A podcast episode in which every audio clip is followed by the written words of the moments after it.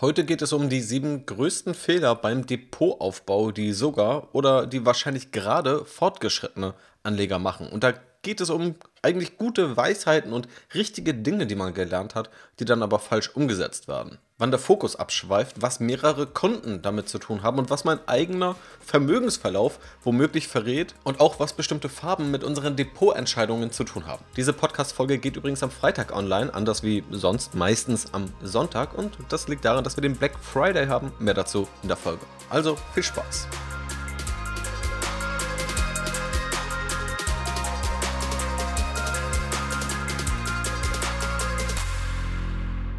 Ja, hallo und herzlich willkommen heute zum Podcast. Wir haben Ende November und ich dachte mir, neben jetzt ganz konkreten Themen, zuletzt ging es auch stark um das Dividendenthema, möchte ich mal wieder um ja, oder über zeitloses Wissen sprechen und gerade der Depotaufbau ist ziemlich wichtig, also letztendlich auch zu verstehen, wie baue ich das Depot als Ganzes auf. Abseits jetzt von der Frage, wie es bei Dividenden dann der Fall ist, wie wähle ich eine spezifische Aktie aus oder was sind dafür die besten Kriterien, wie wähle ich einen spezifischen ETF aus. Das alles sind wichtige Entscheidungen, aber am Ende muss sich alles eben auch zusammenfügen zu einem vernünftigen Depot oder eher einem ich sag mal, gesamten Vermögensaufbau. Das wird hier nämlich noch eine wichtige Rolle spielen, auch diese Unterscheidung. Ganz wichtig ist mir vorab, es gibt ziemlich große Fehler, die man beim Depotaufbau machen kann, wo ich einmal kurz durchgehen möchte. Ich gehe hier mal davon aus, weil ich mich hier eher auf die fortgeschritteneren Fehler fokussieren möchte, dass viele es schon mal gehört haben. Ich selber erwische mich aber auch manchmal dabei, dass ich, ich sag mal, ja, Dinge, die man vielleicht so als Anfänger lernt oder über die ich auch schon mal im Anfang im Podcast gesprochen habe oder die dann auch ganz starker Bestandteil bei mir von der Academy sind, dass ich da dann so schnell drüber hinweggehe und so glaube, intuitiv, ah, das weiß ja schon jeder. Das ist erfahrungsgemäß nicht der Fall. Es kommen immer wieder neue Leute an die Börse und es ist ganz wichtig, bestimmte Grundsätze zu verstehen, denn wenn die schief gehen, dann müssen wir gar nicht über die fortgeschrittenen Fehler sprechen. Deswegen der Vollständigkeit halber, ganz wichtig. Ein großer Fehler ist, gar nicht zu diversifizieren, gerade als Anfänger. Alles auf eine Karte zu setzen und womöglich viel zu hohe Risiken einzugehen. Wichtig ist natürlich auch, ein gewisses Ziel zu haben und das Depot, das man aufbaut, muss dann auch zu diesem Ziel passen. Es braucht auch renditestarke Anlageklassen. Also wenn man anlegt, eigentlich bei jedem ist irgendwo der Renditeaspekt irgendwo ein Teil des Ziels. Da braucht man irgendwie auch renditestarke Anlageklassen. Spoiler, ganz zentral Aktien sehe ich da als hervorragenden Baustein. Es ist auch wichtig, zu teure Gebühren zu vermeiden, also zu teure Produkte zu vermeiden und das Depot vor allem aus günstigen Produkten oder also Aktien, Einzelaktien sind Produkte erstmal ohne Kosten, zumindest ohne laufende Kosten, also ein Depot damit aufzubauen. Und nur weil es jetzt vielleicht No-Brainer sind, heißt es nicht, dass das simpel wäre, das alles umzusetzen und das gut umzusetzen, konsistent und auch wirklich dann das Ganze einfach aufrecht zu erhalten. Also gut und klug zu diversifizieren, eine gute Renditeoptimierung vorzunehmen, ohne an anderen Stellen zu viel einzubüßen, vielleicht Gebühren mal in Kauf zu nehmen, aber dann eben nur, wenn es wirklich sinnvoll ist. Also all diese Dinge umzusetzen, das klingt einfacher, als es dann oftmals in der Praxis ist. Ich sehe da viele Depots und da werden schon diese Basics falsch gemacht. Also wenn dich das auch nochmal tiefer interessiert, hör mal am Anfang in den Podcast rein, in die allerersten Podcast-Episoden. Oder vor allem kann ich dir einfach die Videoserie und die Academy empfehlen. Links findest du in der Videobeschreibung. Und jetzt geht es aber in die sieben Fehler, die dann schon eher bei fortgeschrittenen Anlegern zu beobachten sind. Fehler Nummer eins, dass man die richtigen Weisheiten kennt, sie aber blind und dann womöglich falsch umsetzt. Ich sehe da oft so eine Art Fortschrittskurve. Und ich glaube, das gibt es nicht nur beim Investieren, sondern in vielen Disziplinen, dass man sich mit etwas auseinandersetzt. Also ich kenne das ja auch, wenn, also in dem Investmentbereich, da fühle ich mich jetzt zu Hause, aber sagen wir mal das Thema Ernährung. Und dann interessiere ich mich dafür, wie gesund ist denn jetzt eine Banane? Also jetzt mal wirklich ein ganz simples Beispiel. Und dann schaue ich mir auch online an, was schreiben denn bestimmte Experten dazu? Was finde ich vielleicht in Zeitschriften, in irgendwelchen Magazinen? Dann kann ich mir ja unterschiedliche Quellen anschauen. Und dann gibt es ja vielleicht auch manchmal unterschiedliche Meinungen oder es gibt auch einen Konsens. Und da merke ich selbst bei mir, ich bin dann im ersten Moment oft auf der Suche nach diesem Einsatz, dieser einen Schublade, vielleicht auch, wo ich dann das Lebensmittel der Banane oder von mir aus Erdnüsse oder von mir aus Fruchtsäfte, wo ich diese reintun kann. Also ich will vielleicht auch einfach das Label draufdrucken, ist das jetzt gut oder ist das schlecht? Und jeder, der sich dann tiefer damit beschäftigt, der wird sagen, naja, es kommt wahrscheinlich drauf an. Also es kommt wahrscheinlich auf die Menge an. Es kommt drauf an, was eigentlich meine Bedürfnisse sind. Möchte ich vielleicht Hochleistungssport machen oder möchte ich einfach nur gesünder sein oder möchte ich abnehmen beispielsweise. Also die Zielsetzung ist ganz unterschiedlich. Und jemand, der da drin steckt, der vielleicht Ernährungswissenschaftler ist, der kann mir eine sehr komplexe Antwort geben. Und ich glaube, das passiert hier auch im Finanzbereich. Dafür ist mein Podcast da, für Leute, die auch komplexere Antworten wollen und dann auch akzeptieren. Aber mir ist völlig bewusst, dass so wie ich vielleicht in anderen Bereichen unterwegs bin, dass Leute in den Finanzbereich gehen, sie schauen beispielsweise, mal sehen das Label Dividendenaktie oder Dividendenstrategie und sie wollen das Label finden, gut oder schlecht. Und wenn man die Podcast-Folgen dazu gehört hat, dann weiß man, da gibt es eben unterschiedliche Vorteile, da gibt es unterschiedliche Nachteile und da gibt es auch ganz viele Versprechen, die nicht erfüllt werden. Aber so lernt man dann auch manchmal so ein paar Grundsätze kennen. Auch schöne Börsenweisheiten, die gibt es ja auch immer wieder. Oder vielleicht auch Dinge, die aus einigen wissenschaftlichen Studien abgeleitet wurden. Und dann heißt es, ein Depot braucht mindestens 40 unterschiedliche Aktien. Andere ETF-Verfechter, die sagen, also unter 1000 Aktien geht gar nichts, deswegen braucht man ETFs. Aber sagen wir mal, man speichert für sich diese 40 unterschiedlichen Aktien ab, dann kann das trotzdem noch zu einem Fehler führen. Denn wenn man sein Depot aufbaut und möglichst schnell diese 40 Aktien erreichen muss, weil ja alle sagen, Diversifikation ist essentiell und man braucht dann mindestens 40 Aktien, dann führt das dazu, dass ich wahrscheinlich den erstbesten Schrott kaufe. Jetzt mal etwas überspitzt formuliert. Ein weiteres Beispiel könnte ja der Cost-Average-Effekt sein. Immer wieder heiß diskutiert, möchte ich hier an der Stelle auch gar nicht äh, so tief reingehen, aber der Cost-Average-Effekt entsteht letztendlich, oder manchmal lese ich mittlerweile immer wieder, den Cost-Average-Effekt gibt es nicht. Naja, der Effekt ist ja erstmal da. Also wenn ich beispielsweise durch Sparpläne, wenn ich monatlich investiere, bekomme ich am Ende, ist mein Einstandskurs letztendlich der Durchschnittskurs aller Kurse, zu denen ich investiert habe. Gegebenenfalls dann noch gewichtet, je nachdem, wie viel ich investiert habe. Also der Effekt, der ist da. Es gibt den Cost-Average-Effekt. Was es aber nicht gibt, ist zu sagen, dass er per se positiv ist oder per se renditesteigernd ist. Wie gesagt, das kann man dann nochmal ausführlicher diskutieren. Aber es gibt einige, die schwören dann sozusagen auf den Cost-Average-Effekt und haben dafür sich das Label gut dran geheftet. Andere haben dafür sich das Label ist schlecht rangeheftet, weil sie das irgendwo mal gelesen haben. Und der Kontext, der ist dann aber der wichtige. Den Kontext versuche ich hier auch ausführlicher in Podcast-Folgen zu geben. Und da würde ich beispielsweise sagen, dass es statistisch Sinn macht, wenn man Geld hat, es sofort zu investieren. Je länger man es dem Aktienmarkt zur Verfügung stellt, wenn man nicht vorhersehen kann, wohin der Markt geht, dann ja, profitiert man einfach. Also Time in the Market beats Timing the Market. Das ist die statistische Antwort. Die andere Fragestellung ist aber die emotionale. Wenn ich vielleicht ein größeres Vermögen habe, und da hatte ich auch Calls in jüngster Vergangenheit, wo genau das eine Fragestellung war, wenn ich ein großes Vermögen aufgebaut habe, womöglich auch durch Unternehmertum, und ich habe noch gar nicht in Aktien selbst investiert, bin ich dann emotional bereit, all das sofort im Aktienmarkt und den Schwankungen auszusetzen, weil ich die statistisch beste Antwort umsetzen möchte. Und hier versteht man hoffentlich schon, es gibt einfach Nuancen und einige haben das Label gut und andere haben das Label falsch auf das Thema Cost Averaging geheftet, aber am Ende geht es darum, diese Unterschiede zu verstehen und nicht irgendwelche Weisheiten aufzuschnappen und diese dann blind umzusetzen. Das waren jetzt einige Beispiele, aber damit ist der Punkt hoffentlich klar geworden. Der zweite Fehler, das große Ganze aus den Augen zu verlieren. Ich habe es ja schon eingangs gesagt, irgendwann landet man auch dabei, und das mache ich ja auch, dass man dann auf einzelne Aktien schaut, in eine Aktienanalyse tief abtaucht, dass man sich vielleicht unterschiedliche ETFs anschaut. Man kann da wirklich tiefer reingehen, was ist kostenoptimal, wie breit will man diversifiziert sein und geht da immer weiter vor. Und diese große ganze Planung aus der Vogelperspektive. Was ist mein Ziel? In welche Anlageklassen investiere ich eigentlich? Was ist das Anlageinstrument meiner Wahl? Diese Fragen stellt man sich üblicherweise am Anfang, wenn man loslegt. Und einige machen das dann ein paar Jahre, fünf Jahre, zehn Jahre, 20 Jahre. Ich habe ja auch, das war vielleicht auch ein extremeres Beispiel, aber auch jetzt hier, wo ich über dieses Dividendenthema gesprochen habe, da habe ich auch Mails, Kommentare bekommen von Leuten, die das seit 20, 25 Jahren umsetzen und wo leider, also wenn man so lange investiert und das nicht halbwegs falsch macht, dann wird man sein Geld vermehren. Und das ist ja auch das Gute. Der Aktienmarkt hat eben diese steigende Tendenz. Aber da sind teilweise massive Irrglauben. Also auch nichts, was jetzt vielleicht typisch Meinung wäre, sondern einfach, wo ganz ja, Behauptungen sich ganz leicht als falsch erweisen. Wenn man mit diesen Behauptungen lebt und danach investiert, okay, ich möchte hier niemanden bekehren, also mein Ziel ist selber vernünftig anzulegen, Themen zu durchdringen und das mit Leuten zu teilen. Aber da merkt man auch, oder da merke ich persönlich, am Anfang legen die Leute sich eine Strategie zurecht und irgendwann ja, verfestigt sich das so. Und ich glaube, es hilft, wenn man alle paar Jahre zumindest mal wieder aufs große Ganze schaut. Wo stehe ich gerade? Ist mein Depot noch so ausgerichtet wie das Ziel, das ich habe?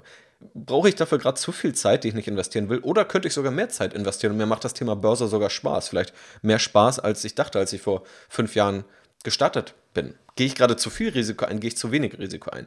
Diese Fragen vergisst man ganz schnell, aber man sollte sie sich regelmäßig wieder stellen. Das dritte Thema oder der dritte Fehler vielmehr ist, kein Sicherheitsteil einzuplanen. Man kann da auch so finanzwissenschaftlich drauf schauen und auch Gerd Kommer hat das geprägt, den ja auch viele kennen, dass man in einem risikobehafteten und einem risikofreien Teil denkt. Aber ganz zentral kommt das wirklich aus der Finanzwissenschaft.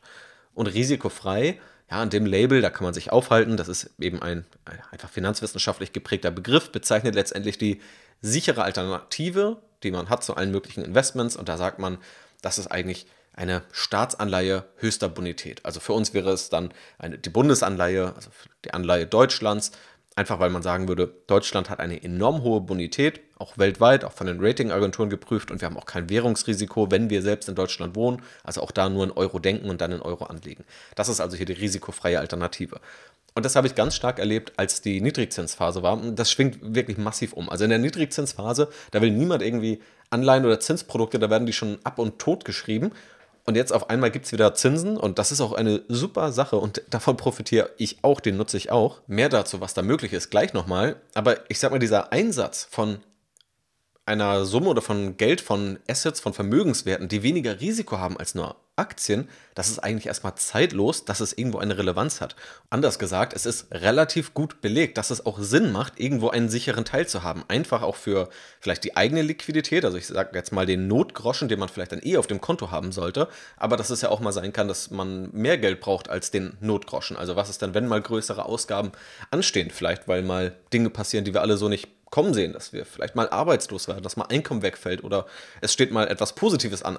Kind, eine Anschaffung, vielleicht ein Eigenheimerwerb und man möchte ja nicht unbedingt alle Aktien in der Krise verkaufen. Dann ist man froh darüber, dass man einen Teil des Geldes vielleicht irgendwo noch so angelegt hat, dass man mindestens die Inflation ausgleicht, vielleicht einen Ticken darüber noch hinaus, aber dass man nicht sofort die Aktien anfassen muss. Und auch diese Sicherheit, die sollte man meistens einplanen. Also ich habe wenige Beispiele gegeben, wo ich dachte, da sollte man komplett drauf verzichten.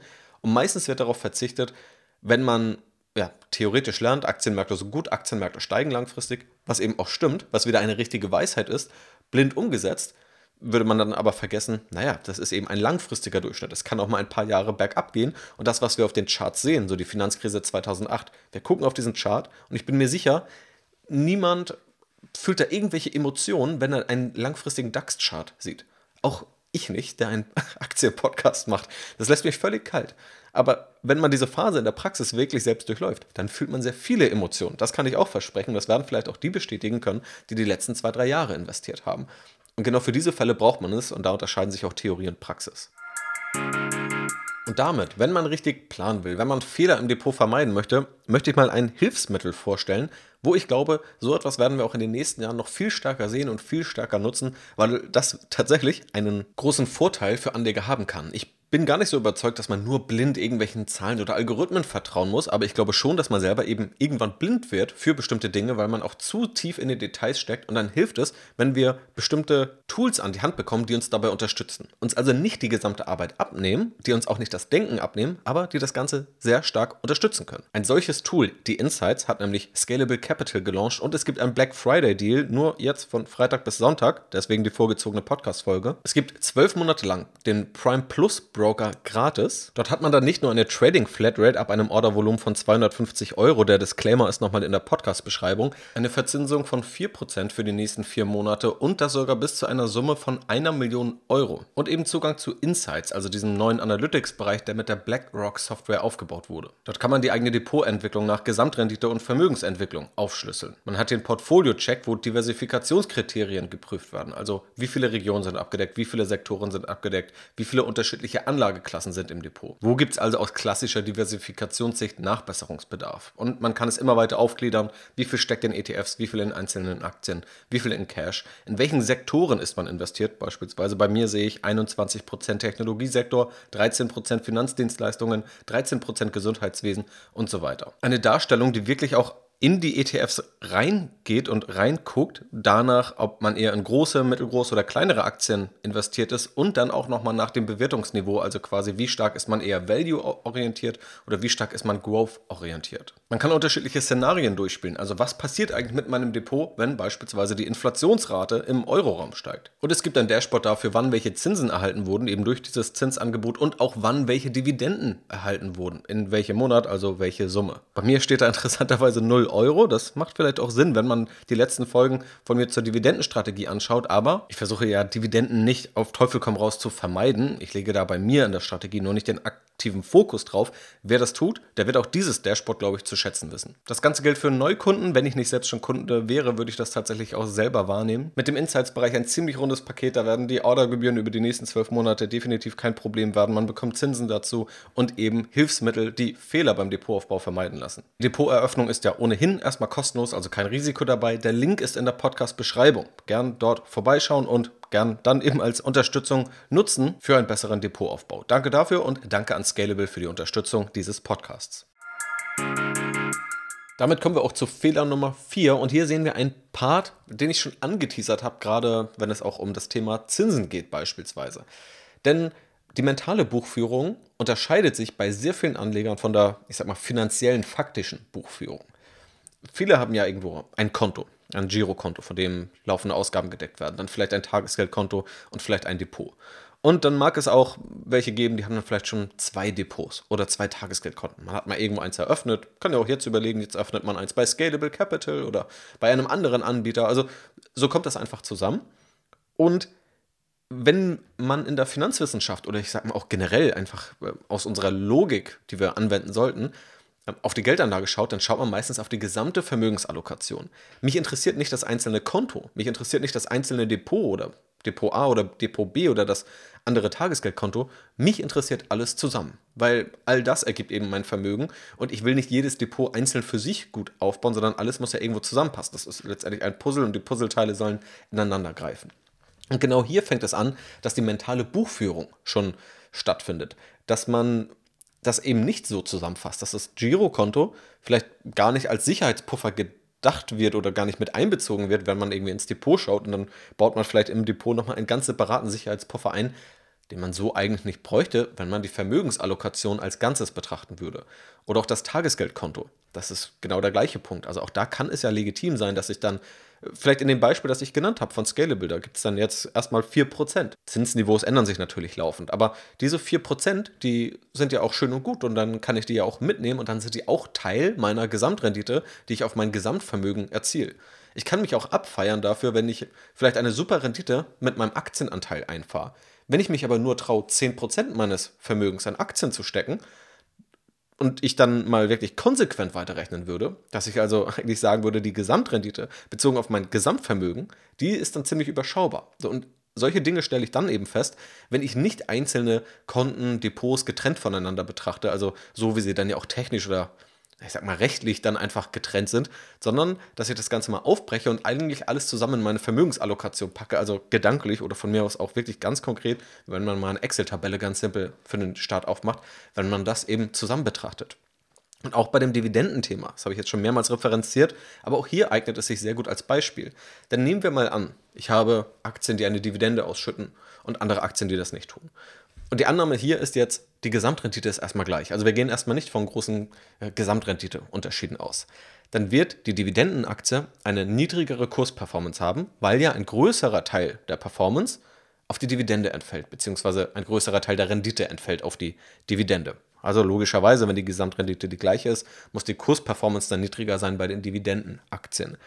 Diese Dividende landet auf meinem Konto. Und dann sehe ich im Depot erstmal nicht, dass ich dort eine positive Rendite erzielt habe. Es könnte also sein, dass ich eine Aktie habe, gerade der DAX, also deutsche Aktienunternehmen sind oft sehr dividendenlastig, kann dann davon geprägt sein, dass man tatsächlich durch das Einkalkulieren der Dividende, würde man das also als Rendite einfach mit in die Gesamtperformance einrechnen, ein sehr positives Ergebnis hat.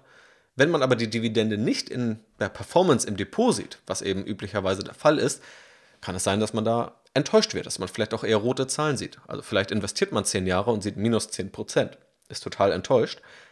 Und würde man aber die Dividende mit berücksichtigen, die aber einfach auf dem anderen Konto gelandet ist, dann wäre man schon eher im grünen Bereich und dann sieht das Ganze schon ganz anders aus. Also auch hier sieht man, wie, ich sag mal einfach, bestimmte technische Feinheiten vielleicht oder auch eine mentale Buchführung, dass wir es auch selber auf anderen Konten verbuchen. Gerade im Dividendenthema konnte man ja sehr stark sehen, dass da dieser mentale Aspekt, der psychologische Aspekt eine große Rolle spielt.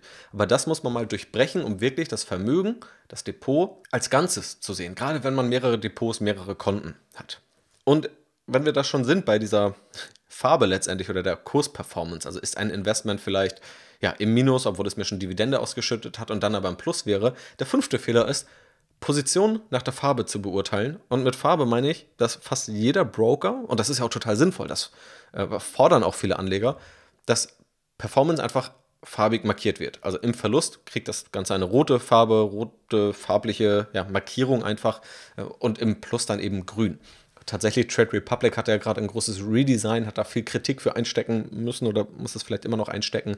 Ähm, und auch da war das ein Thema, dass viele Anleger, so habe ich es mitbekommen, gefordert haben, dass man beispielsweise bei Amazon nicht den Chart in Gelb einfärbt, weil das die Amazon-Farbe ist, sondern dass man sieht, grün oder rot. Ist es im Gewinn oder ist es im Minus, also im Verlust? Und diese Forderung zeigt ja schon ganz klar, Anleger wollen diese Farben, um sich zu orientieren. Und diese Beurteilung einer Anlageposition danach, ich sag mal, welche Farbe es hat, ist halt wahnsinnig dünn. Ich nehme auch hier mal als Beispiel, dass wir vielleicht ja eine Aktie haben können oder ein ETF.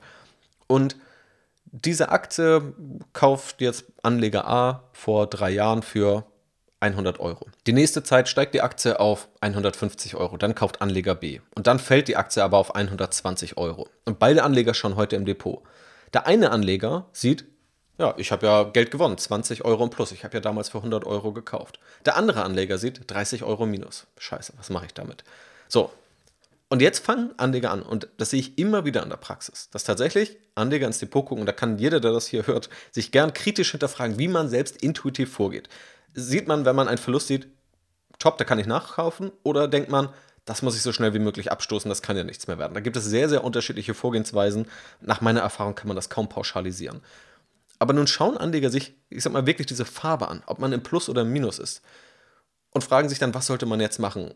Fragen auch hier immer wieder, da kommen wir auf den ersten Fehler wieder zu sprechen, was ist so der Grundsatz? Also gibt es hier irgendeinen Grundsatz, den ich beherzigen kann, so Verluste schnell abstoßen, Gewinne laufen lassen, ähm, von Gewinnmitnahmen ist noch keiner arm geworden. Also da gibt es ja all solche klug klingenden Sprüche, die teilweise aber auch konträr sind, und am besten nicht zu viel drauf geben, beziehungsweise wenn, dann spreche ich da hier im Podcast äh, oder in der Academy nochmal ausführlicher drüber. Aber in diesem ganz konkreten Beispiel müsste das ja sehr deutlich werden, denn diese Aktie ist ja bei beiden Anlegern die gleiche Aktie. Bei dem einen Anleger wird sie grün markiert, bei dem anderen wird sie rot markiert. Die Rendite ist aber für beide Anleger in der Zukunft genau die gleiche. Genau beide Anleger sollten die Aktie also identisch beurteilen. Sie werden es aber wahrscheinlich unterschiedlich beurteilen, weil sie mit einkalkulieren, was die Differenz zu ihrem Kaufkurs ist. Der Kaufkurs, der eigene, der ist, sobald investiert wurde, ziemlich egal. Also wahrscheinlich die meist überschätzte Kennzahl. Weil das Einzige, was zählt, ist, wo steht die Aktie jetzt und welche Rendite kann ich damit jetzt erwarten. Und dafür ist erstmal völlig egal, ob ich vor fünf Jahren für 60, 70, 80 Euro investiert habe. Klar bestimmt das meine Gesamtrendite, aber ob der Kurs vor fünf Jahren bei 60 Euro oder 80 Euro lag, sagt nichts darüber aus, in welche Richtung die Aktie heute geht. Und deswegen einfach diese Farben auch ignorieren. Also ich fand es eigentlich sehr gut, erstmal diese Farben zu streichen. Scheinbar wollen viele Anleger aber Rot und Grün sehen. Und ich, irgendwo kann ich es auch verstehen, auch für die Übersichtlichkeit kann das gerne ein Argument sein. Aber es sollte kein Entscheidungskriterium sein, außer natürlich, man hat da sehr, sehr triftige Gründe für. Fehler Nummer 6 ist, auch zu viel Komplexität einzugehen. Und da nehme ich auch selbst vielleicht meinen Podcast nicht aus, weil manchmal gehe ich ja auch bewusst in diese Komplexität. Ich glaube, manche Fragestellungen sind einfach komplexer. Ich glaube nur, man muss hier zwei wichtige Schritte unterscheiden. Es hilft bei ganz vielen Fragestellungen einmal zu verstehen, was hier die Unterschiede sind, was auch Faktoren sind, auf die es ankommt, wenn man das umsetzt. Ich habe ja schon viele Beispiele gegeben. Zu verstehen, Aktienmärkte steigen langfristig, aber was sind denn da die Zeiträume? Mit welchem Risiko muss ich auch kalkulieren? Cost-Average-Effekt, was kann man da berücksichtigen? Den, sage ich mal, statistischen Blick, aber auch den emotionalen Blick. Wie viele unterschiedliche Aktien? Und wenn man sich da vielleicht für eine Zahl entscheidet, dass man das nicht irgendwie übers Knie brechen sollte. All das sind solche Punkte. In all diese Fragen kann man sich einmal reinfuchsen, das verstehen, die unterschiedlichen Facetten verstehen. Und dann kann man aber gerne, und da bin ich ein großer Fan von, wenn man das verstanden hat, einmal zu gucken, wie möchte ich das jetzt aber praxisorientiert umsetzen? Und es kann ja sein, dass es eine finanzwissenschaftliche Konsensantwort gibt oder wo man sagen würde, ja, finanzwissenschaftlich wäre das jetzt optimal. Dann kann ich aber trotzdem nochmal für mich in der Praxis entscheiden, möchte ich selber das auch so umsetzen. Möchte ich, weil ich persönlich andere Vorlieben habe, weil es mir mehr emotionale Rendite bringt, dann doch nochmal etwas davon abweichen. Möchte ich vielleicht auch einfach Komplexität einsparen, das ist genau der Fehler, um den es hier geht, dass ich ja sagen könnte, ich kann jetzt mit zwölf ETFs jede Region haargenau so abbilden, wie man es jetzt nach irgendeinem wissenschaftlichen Konzept tun sollte. Vielleicht sage ich aber auch, ich will gar nicht diese Optimierung bis auf die Nachkommastelle, sondern ich packe mir hier ein, zwei, drei ETFs ins Depot und dann war es das. Oder ich verstehe vielleicht einmal grundlegend, wie man Aktien auswählt, worauf es ankommt. Und dazu gehört auch Know-how. Davon bin ich ziemlich stark überzeugt. Und dann kann ich ja trotzdem mal gucken, wenn ich ein sinnvolles Fundament habe, wie intensiv ich meinen Analyseprozess gestalte. Am Ende muss jeder selbst mit seinem Depot leben. Man bekommt selber den Lohn dafür und man selber muss auch mit dem Risiko umgehen. Und genau deshalb finde ich es aber auch total legitim, das so in diese zwei Schritte zu unterteilen, weil es soll nicht so rüberkommen, nur weil ich mir komplexe Fragestellungen anschaue und weil ich sozusagen, ich versuche, es gibt ja nicht diese optimale Antwort, wir können alle nicht hell sehen. Ich versuche mich aber dem zu nähern, Aspekte zu berücksichtigen, Unterschiede herauszuarbeiten und zu gucken, was funktioniert denn tendenziell besser oder wo stehen die Erfolgschancen oder das Chance-Risiko-Verhältnis besser. Und ich bin auch völlig davon überzeugt, dass man das verstehen muss, weil wenn man den Schritt überspringt und einfach nur guckt, guckt, ach ja, was gefällt mir denn gerade, was sagt, mir, was sagt mir mein Bauchgefühl, dann glaube ich, ist das zum Scheitern verurteilt. Aber deswegen nicht nach diesem ersten Schritt auch aufhören oder glauben, man muss alles total verkomplizieren. Manchmal hilft es auch, einfach Dinge dann simpler zu machen. Nur man muss eben wissen, wann man sie simpler machen kann und wie sehr man sie auch simplifizieren kann. Komplexität gibt es beispielsweise auch, wenn man dann vielleicht auf ja, Einzelaktiendiversifikation setzt und am Ende hat man 40 Einzelaktien im Depot und stellt irgendwie fest, gut, 30 davon habe ich mir seit einem Jahr nicht mehr angeschaut. Dann könnte man auch sagen, ob das dann nicht zu viel Komplexität ist und das ein Nachteil ist gegenüber den anderen Vorteilen, die Diversifikation dann mit sich bringt. Und der siebte Fehler dieser Podcast-Folge ist die abweichende Frequenz vom Blick ins Depot gegenüber dem Anlagehorizont. Ich sage mal, einer der wahrscheinlich klassischsten, häufigsten Fehler, wo ich auch sagen würde, da bin ich jetzt auch nicht völlig gefeit vor. Aber ganz viele Anleger, die verstehen, dass man mindestens mittelfristig, eher langfristig, gerade mit Aktien, investieren sollte. Und dass sich ganz viele kurzfristige Entwicklungen nicht vorhersagen lassen, oftmals sogar einfach völlig willkürlich sind und das Reagieren darauf viel schädlicher ist, als es einfach mal zu ignorieren. In der Praxis fällt es uns aber nur enorm schwer. Und wenn ich jetzt beispielsweise mal parallel in den Insights-Bereich schaue, von Scalable, einfach nur, weil ich dort auch meinen Depotverlauf sehe, dann sehe ich beispielsweise so ja, steigende Kurse eigentlich bis so, ich würde sagen, zum Jahreswechsel 21, 22. So, da hätte ich jetzt den Effekt, wenn ich da in mein Depot regelmäßig schaue, werde ich vielleicht motiviert. Kann ja ein positiver Effekt sein. Ich sehe Vermögenszuwächse, es kommt Rendite rein, noch mehr Motivation vielleicht ja, zu sparen und dann auch zu investieren. Dann fängt aber eine sehr ungemütliche Phase an, denn von 22 bis ich würde sagen, so ja, Mitte 23. Also irgendwann ging es dann wieder bergauf und aktuell sieht das auch alles wieder ganz gut aus. Aber von 22 bis Mitte 23 war es wirklich ein wildes Hin und Her. Also dann ging es wirklich ja, rapide runter, fast alle Gewinne mal vernichtet, dann wieder stark hoch auf alte Höchststände, so Anfang, Mitte 22. Und dann ging es noch deutlicher runter, Mitte 22, auch in den Verlustbereich. Da ist also wieder die berühmte Farbe Rot eingefärbt und dann wirklich ein Hin und Her, also auf und ab, auf und ab. Wenn ich da in dieser Phase regelmäßig in mein Depot schaue, dann werde ich wahrscheinlich selber verrückt. Hab Gedanken umzuschichten, werde unzufrieden, kann vielleicht unruhiger schlafen, denke mir, ach, die schönen Gewinne, die ich da schon gesehen habe, wo sind die denn jetzt alle hin?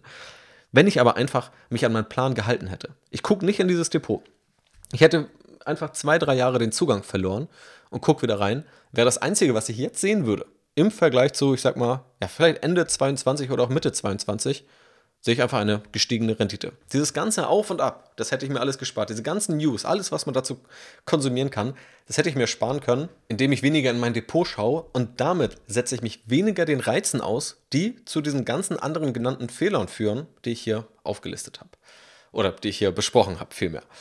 Also, das nochmal als letzter Fehler, wirklich das abzugleichen. Was ist hier eigentlich mein Ziel mit dem Blick ins Depot? Wenn das Depot steigt, man da Motivation draus zieht, dann kann man das, glaube ich, sehr gerne machen. Aber für alle anderen Fälle, da hilft es wirklich, das nicht ja, zu präsent zu haben. Gern aktiv werden, gerne auch mal hier vielleicht alle paar Quartale, eher alle paar Jahre, würde ich sagen, auch mal diesen Blick aufs große Ganze werfen, den Fehler, den ich auch besprochen habe. Das eben nicht zu tun, sich nur in Details zu vertiefen Oder das Ganze vielleicht völlig blind laufen zu lassen. Kann ja auch klappen, wenn das sinnvoll aufgesetzt ist, aber vielleicht sollte man schon nochmal drauf schauen, vielleicht rebalancen, also nochmal gucken, dass wirklich alle ja, Verteilungen so passen, in welche Branchen, Regionen, Anlageklassen ist man investiert. Sind vielleicht die Kurse stark gefallen und man könnte mal ein bisschen ja, antizyklisch investieren. Also all solche Dinge, die sollte man dann, glaube ich, schon mal prüfen, aber sonst nicht auf täglicher, wöchentlicher Basis verrückt machen lassen und nicht sich selber verrückt machen. Damit nochmal kurz zusammengefasst die sieben Fehler. Man kennt die richtigen Weisheiten oder glaubt zumindest sie zu kennen, setzt sie aber blind und dann am Ende falsch um. Man plant gar keinen Sicherheitsaspekt ein, man verliert das große Ganze aus den Augen.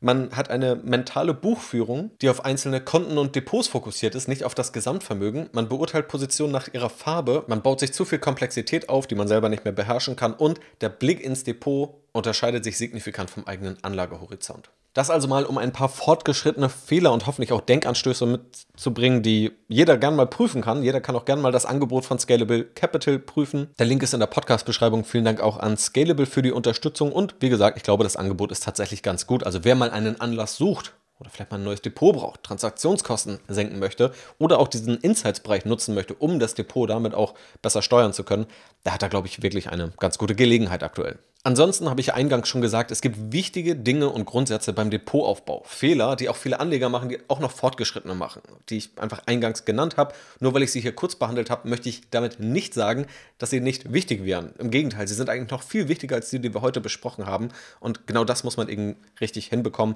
Dazu, wenn da mehr Interesse ist, gern einfach mal auf die Videoserie gehen, beziehungsweise die Videoserie zur Academy. Da sollte dann jeder mit dem richtigen Wissen rausgehen und dann kann man eine sehr gute langfristige Anlage selbst aufbauen und auch selbst steuern. Also, vielen Dank an alle fürs Zuhören, vielen Dank für die Unterstützung. Macht's gut und bis zum nächsten Mal.